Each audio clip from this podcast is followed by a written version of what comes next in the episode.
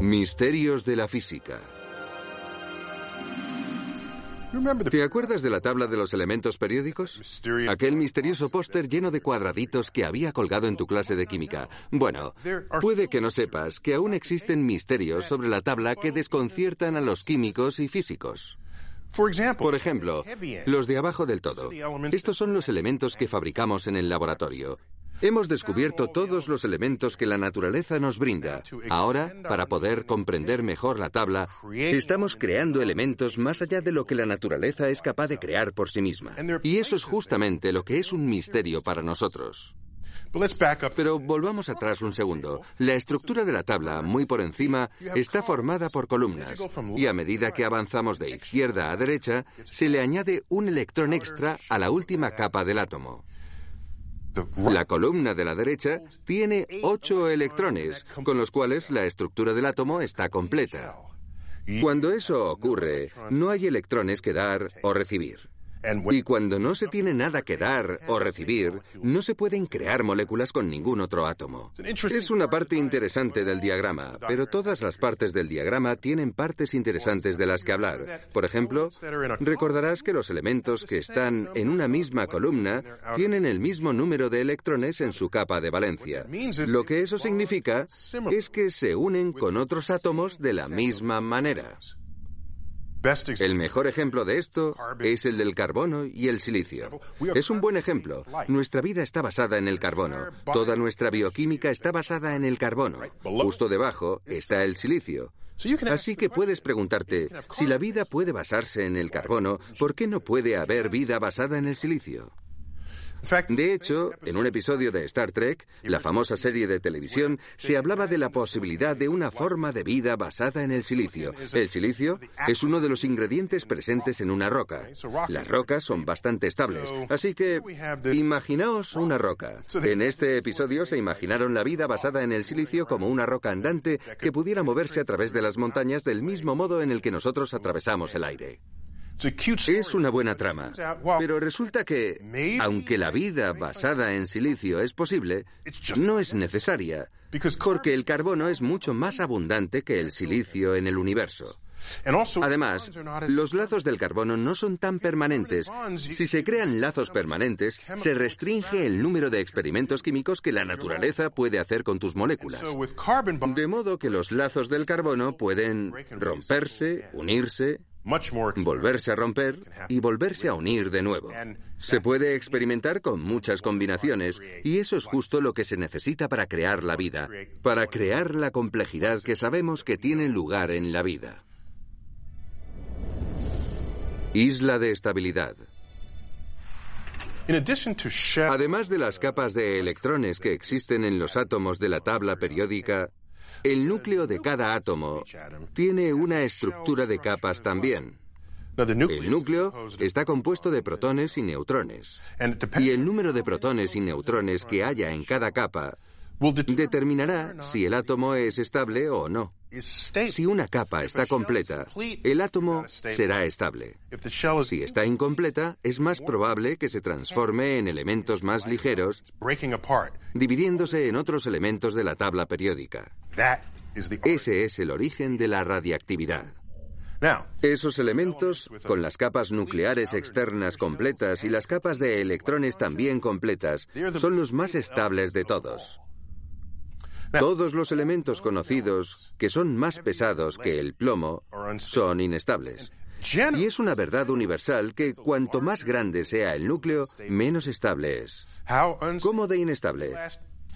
Duran fracciones de segundos, como mucho pueden durar un par de minutos antes de descomponerse.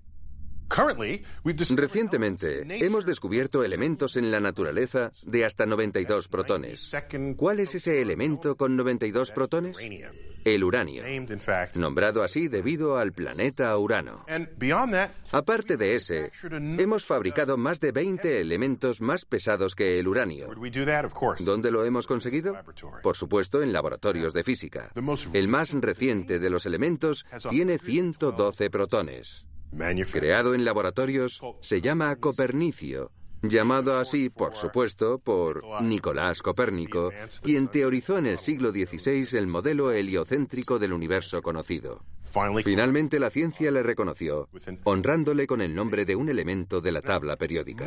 Pues bien, la mayoría de los elementos de estructuras nucleares nos dice que los elementos con 120 protones o 126 protones y 184 neutrones podrían ser estables en periodos de tiempo prolongados, podrían sobrevivir días, incluso quizás siglos. Hemos fabricado elementos de hasta 118 protones, de modo que estamos en el umbral de esta mágica isla de estabilidad. Aún no lo hemos logrado, pero pensamos que estamos cerca, y con esto contradiríamos la idea tradicional de que los núcleos grandes son inestables. Nuestros modelos nos dicen que puede haber una comunidad de núcleos enormes igual de estables que cualquier otra cosa en la vida.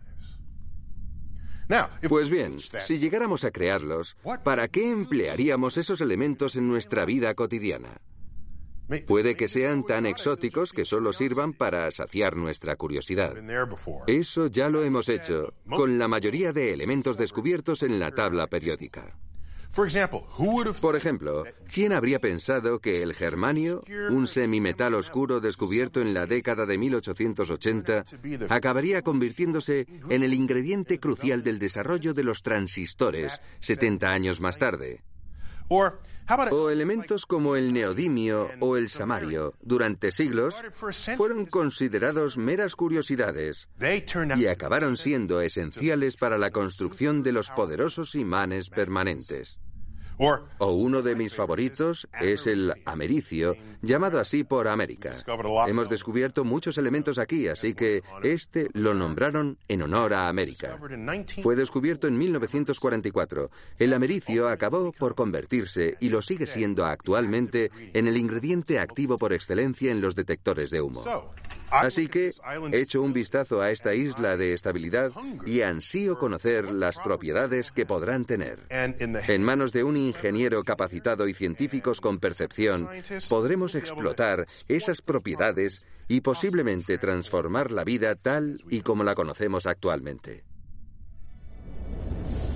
Modelo estándar de física de partículas. ¿Dónde estabas tú en los 70? ¿Habías nacido ya? Y de ser así, ¿bailabas música disco? Yo sí. Tuve la edad perfecta en la mejor época. Pero en aquella década, los físicos de Estados Unidos y Europa estaban haciendo el inventario final de todas las partículas conocidas. Y lo que estaban recopilando no era un inventario cualquiera. Lo que salió de aquella época fue el entendimiento de cómo todas esas partículas se unían entre ellas, pues pretendían llegar a un pensamiento coherente de cómo se relacionaban las partículas con la materia y con el universo a gran escala. De modo que lo que hemos aprendido, con la ayuda de potentes aceleradores de partículas, por cierto, ¿cómo funcionan?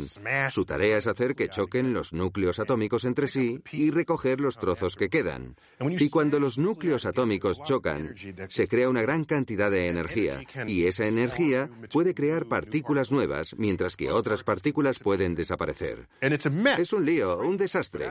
Pero entre esa gran explosión podemos atisbar la naturaleza de la materia.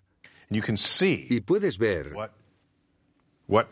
cómo se ha forjado un nuevo universo en el centro de tu acelerador de partículas.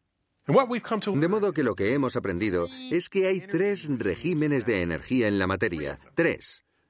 Existe el régimen de baja energía, el de energía media y el régimen de alta energía. ¿Adivinas a cuál pertenecemos nosotros? Al de baja energía. Lo siento mucho. Todo lo que conocemos, todo cuanto hacemos, pensamos, decimos, saboreamos, tocamos, ocurre en este régimen de baja energía de partículas. Desconocemos totalmente qué pasa en los otros dos. Así que echemos un vistazo rápido al inventario de partículas presentes en ese régimen de baja energía. Lo primero que tenemos son nuestros protones y neutrones. De acuerdo. Pues resulta que no son partículas fundamentales. No lo son. Como hemos dicho anteriormente, están formados por quarks. Llamamos a esos quarks arriba y abajo. Sí, sé que es curioso porque si volvemos a la antigua Grecia, la palabra átomo se inventó para describir la parte indivisible de la materia. Átomo quiere decir indivisible. Pero luego descubrimos que los átomos están formados de partículas. Y en ese caso en concreto, los neutrones y protones se pueden dividir a su vez en quarks. De modo que tenemos el quark arriba y el quark abajo. ¿Qué más tenemos?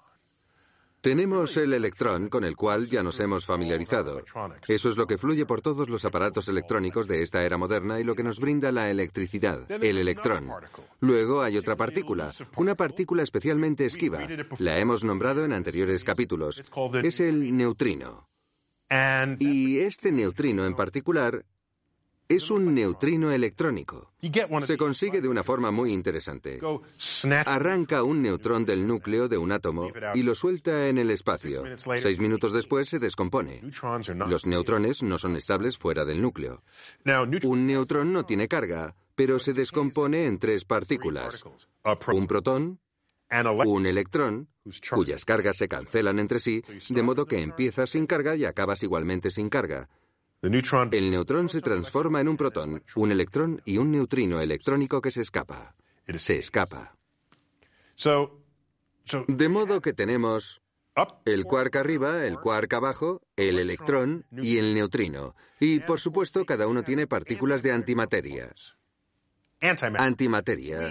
La inventamos nosotros, no los escritores de ciencia ficción. Uh, es el ingrediente favorito de los viajes espaciales en las historias de ciencia ficción.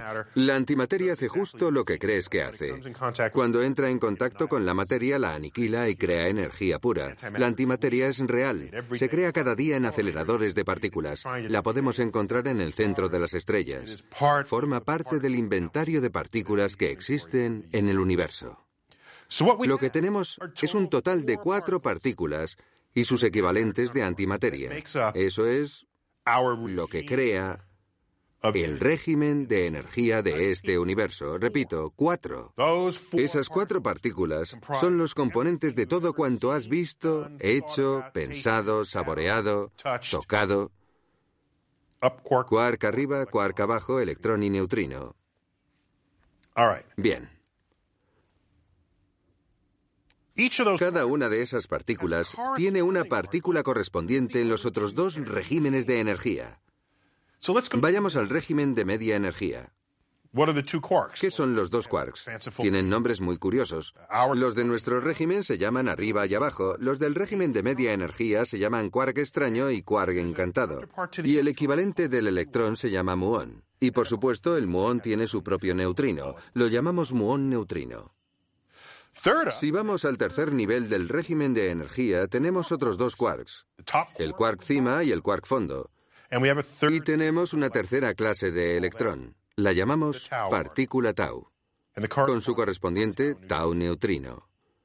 Tenemos tres generaciones de pares de quarks y tres generaciones de electrones con sus correspondientes neutrinos. Pues bien, entre estas partículas hay otras tres partículas que transmiten fuerza. ¿De acuerdo? Otros tres grupos de partículas que transmiten fuerzas.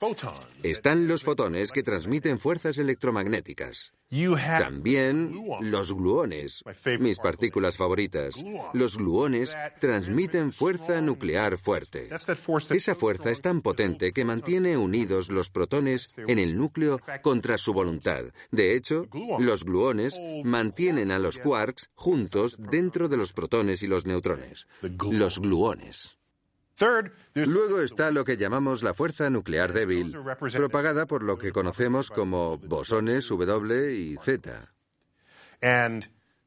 Estas letras vienen del inglés. W viene de weak, que significa débil, y Z viene de zero, cero.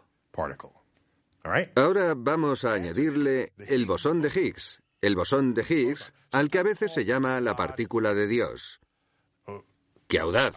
Eh, ¿Qué puede tener esta partícula para ser de Dios? Pues que mucha gente la considera como la partícula que impregna el campo que interactúa con la masa de todas las demás partículas. La masa de todas. Y lo hace de una manera interesante. Crea un campo, entonces la partícula intenta moverse a través de él. Y si encuentra resistencia cuando ésta es más alta, lo consideraremos masa elevada. Y si la partícula pasa sin ninguna dificultad, lo consideraremos masa baja. El bosón de Higgs, impregnando masa a todas las demás partículas. Así que ese, señoras y señores, es el modelo estándar de la física de partículas. El modelo estándar. Si le añadimos la gravedad, puesto que no he mencionado la gravedad todavía, si le añadimos la gravedad veremos que este inventario engloba todo el universo conocido, todo entero, por completo. Pero tengo que sentarme para hablar de esto, porque se me plantean algunas preguntas cuando hablamos de este inventario. Y me pregunto, ¿por qué? ¿Por qué hay tres regímenes de la materia y no uno o diez? ¿Por qué hay tres? ¿Por qué las partículas tienen esas propiedades? ¿Y por qué hay partículas para empezar? ¿Son estas partículas esenciales? Creemos que sí. ¿O es que ellas mismas tienen una estructura aún no resuelta, infinita, con una estructura interna en lo más profundo? O quizás, aún más interesante, ¿existe un entendimiento más simple que seguimos eludiendo? Teoría de cuerdas. Quizás haya un entendimiento más profundo del universo que nos espera, a la vez que nos elude. Ahora mismo hay todo un equipo de personas planteándose este mismo problema.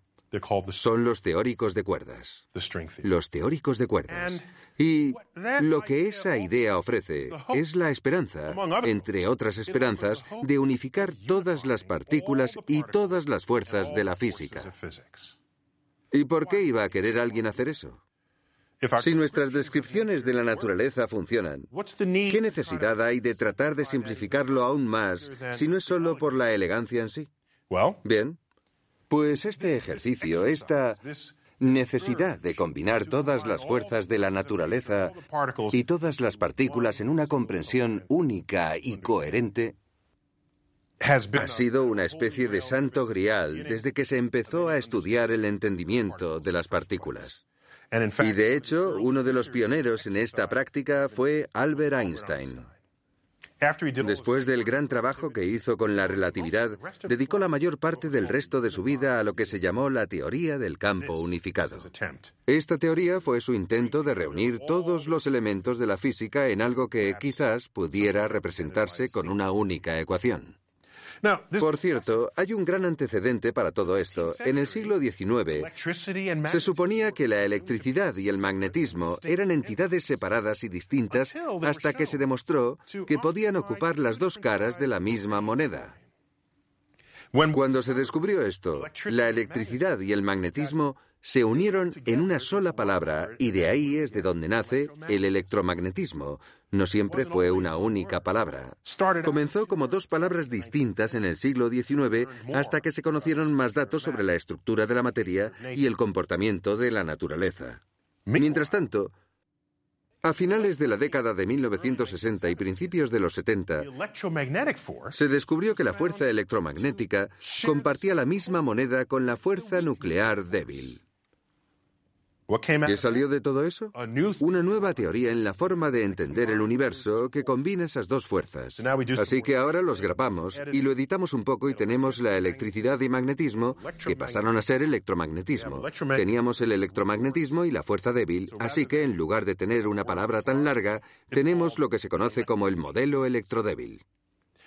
Así que, ¿por qué no seguir con esta gran tradición hasta que se descubra la fuerza de la naturaleza de la que se deriva todo lo demás? ¿Por qué no? ¿Vale? Sería un resultado fantástico. ¿No? Ahora, Pensemos en ello. No hay muestras en el cielo que indiquen que el universo en el que vivimos independientemente de nuestra percepción del mismo, exista en cuatro dimensiones y solo cuatro dimensiones, que se trate de tres dimensiones espaciales, X, Y, Z, y por supuesto la dimensión del tiempo T. En las últimas décadas, básicamente desde los albores de la teoría de cuerdas, se ha pensado que todas las partículas fundamentales que vemos y medimos no están separadas unas de otras. Se creía que simplemente aparecen de esa manera en nuestras humildes cuatro dimensiones. Nunca habías oído a nadie decir eso, ¿verdad? Nuestras humildes cuatro dimensiones. Quizás sea eso lo que está pasando en realidad, debido a que en las dimensiones superiores, el teórico de cuerdas nos dice, existen estas vibraciones de las cuerdas de energía, y esa cuerda es lo que es fundamental, no las propias partículas. Las partículas son simplemente manifestaciones de esas cuerdas que vibran en nuestra dimensión. Y si hacemos vibrar una cuerda en una frecuencia u otra, se presenta como una partícula u otra en nuestra dimensión. Bien, no existe ni la más mínima prueba que apoye esta teoría. Tampoco se ha sugerido ningún experimento que pueda ponerlo a prueba al alcance inmediato de la tecnología moderna. Pero no importa. De momento, pasaré por alto ese inconveniente. Agujeros negros. Uno de los grandes misterios del universo, solo porque nos parecen fascinantes, es cuál es la naturaleza de los agujeros negros. Los agujeros negros. A los niños les encantan los agujeros negros igual que les encantan los tiranosaurios. Supongo que es porque cualquiera de los dos puede comerte y cualquier cosa que pueda comerte te impone respeto. Los agujeros negros son consecuencia de la teoría general de la relatividad de Albert Einstein, y esa es su teoría de la gravedad.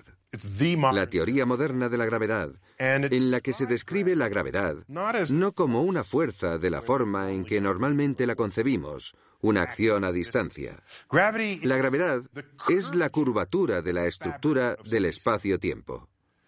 El espacio-tiempo, o lo que es lo mismo, nuestras coordenadas en el espacio combinadas con nuestras coordenadas en el tiempo. Puede sonar muy exótico, pero no lo es en realidad. Por ejemplo, no puedes fijar una cita con alguien en un lugar a menos que también hayas fijado una fecha concreta. Y nunca puedes quedar con alguien en un momento concreto a menos que haya un acuerdo sobre el lugar. Así que la intersección del espacio y tiempo ha estado con nosotros toda nuestra vida, incluso en nuestro idioma. No se da solo en nuestros pensamientos. Son dos conceptos que van fundamentalmente entrelazados, espacio y tiempo. Y todo este concepto de la teoría general de la relatividad nos lleva a una declaración fascinante pronunciada por la comunidad de la relatividad que resume lo que ocurre, que la materia le dice al espacio cómo curvarse y el espacio le dice a la materia cómo moverse. Bien, lo que esto nos revela es que las regiones del espacio pueden tener una gravedad muy alta. La curvatura del espacio es tan profunda en su interior que si algo quisiera salir de esa curvatura, no podría. No podría. ¿Cuál es el límite? Resulta que hay una especie de zona en la que, incluso si se viaja a la velocidad de la luz, la energía es insuficiente para salir de esta zona. No se puede salir. Si tú estuvieras en esa zona, si la luz no es capaz de salir y la luz es lo más rápido que conocemos, entonces nada saldría. Es oscuro y es un agujero. Por eso lo llamamos agujero negro. Pero aquí viene lo más interesante. Yo estoy en la Tierra. Puedo coger una piedrecita, tirarla para arriba, que volverá a bajar. Si la tiro más rápido, llegará más alto antes de volver a bajar. Existe una velocidad con la que puedo tirar esto, de tal manera que nunca regrese a la Tierra. Y se puede calcular, se puede experimentar. Se ha demostrado con las misiones a la Luna. Son 11,2 kilómetros por segundo.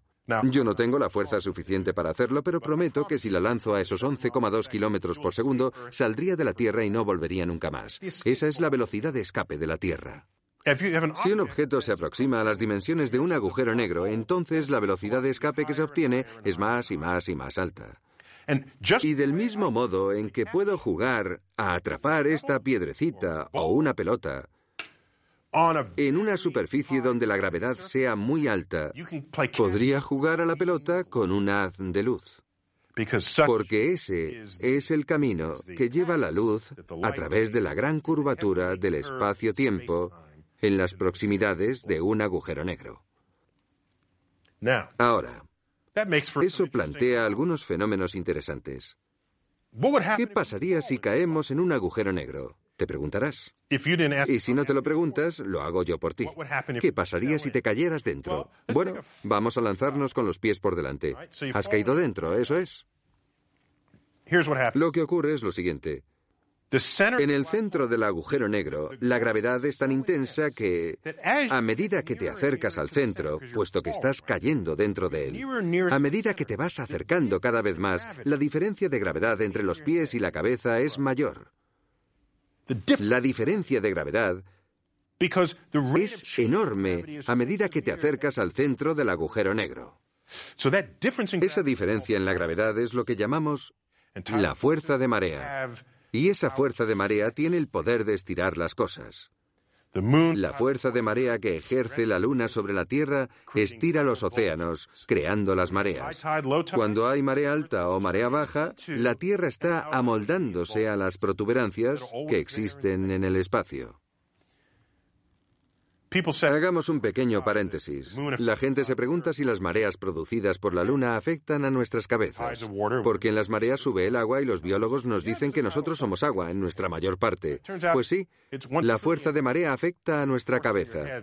Resulta que la fuerza aplicada a la cabeza es un trillón de veces más potente que la de una almohada, en el caso de que pusiéramos la cabeza debajo de la almohada. Así que nos afecta la fuerza de marea. Son mayores cuanto mayor sea el objeto. En el caso del diámetro de nuestra cabeza, la fuerza aplicada es pequeña. Bien, nos encontramos cayendo por el agujero negro. Tus pies quieren acercarse al centro más rápido que tu cabeza, así que comienzas a estirarte y tu cuerpo se va alargando cada vez más. Al principio eso de estirarse le sienta bien a uno, pero luego empieza a doler, hasta que llega un punto en el que la fuerza de marea es más potente que las uniones moleculares que mantienen la carne unida y te divides en dos partes, probablemente por debajo de la espina dorsal. Después de eso, a esas dos piezas les ocurre lo mismo y también se separan. Así que pasas de dos trozos a cuatro, luego a ocho, a dieciséis, y a medida que te vas acercando al centro del agujero negro, te conviertes en un conjunto de átomos. Pero lo peor no es eso. Sino que el espacio-tiempo es como un embudo. De modo que no solo te estiras, sino que te estrujas de lado a lado y de arriba a abajo para poder pasar a través del espacio-tiempo como la pasta de dientes pasa por el tubo. Existe una palabra para esto, para describir la muerte cuando uno cae en un agujero negro. Se llama espaguetificación, porque eso es lo más parecido, un espagueti cayendo por el espacio. Resulta que los agujeros negros grandes tienen una fuerza de marea menor a la de los agujeros negros más pequeños. A medida que te acercas al centro, la diferencia gravitatoria entre los pies y la cabeza no es tan grande. Así que es posible sobrevivir a la caída en un agujero negro. En el que te gustaría caer es el siguiente. Uno que estuviera girando de modo que cuando cayeras en él, tuviera forma de donut. Eso es lo que ocurre cuando un agujero negro está girando constantemente, que adquiere propiedades extra muy interesantes. A medida que caes por el agujero negro, el tiempo se ralentiza hasta llegar a un punto en el que prácticamente se detiene. Y cuando eso ocurre, el universo que has dejado atrás transcurre en un instante, de modo que ves el futuro del universo que acabas de dejar en el instante en el que caes a través del agujero negro. De modo que es un viaje solo de ida. ¿De acuerdo? Esto no se lo podéis decir a nadie. Eso nos lleva a pensar, haciendo cálculos de lo que podemos encontrar en el centro del agujero negro, que está en constante rotación, que existe otro espacio-tiempo completamente diferente que se acaba de aparecer ante ti. Un universo completamente nuevo que no es del cual provienes. De modo que si caes en un agujero negro en rotación para hacer este tipo de experimento solo de ida, puedes acabar en un universo totalmente distinto. ¿Has hecho alguna vez ese experimento? No. Funciona en la teoría. Así que aceptamos voluntarios. ¿Alguien quiere comprobar si esa teoría es cierta?